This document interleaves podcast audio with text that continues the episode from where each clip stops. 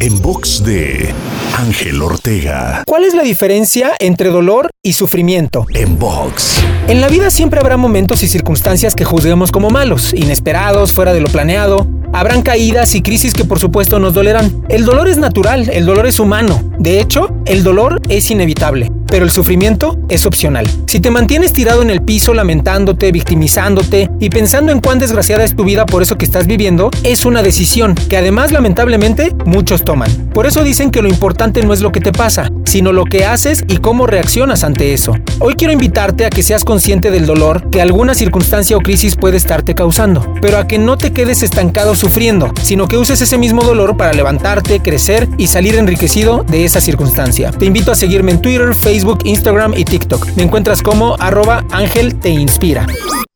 En box de Ángel Ortega.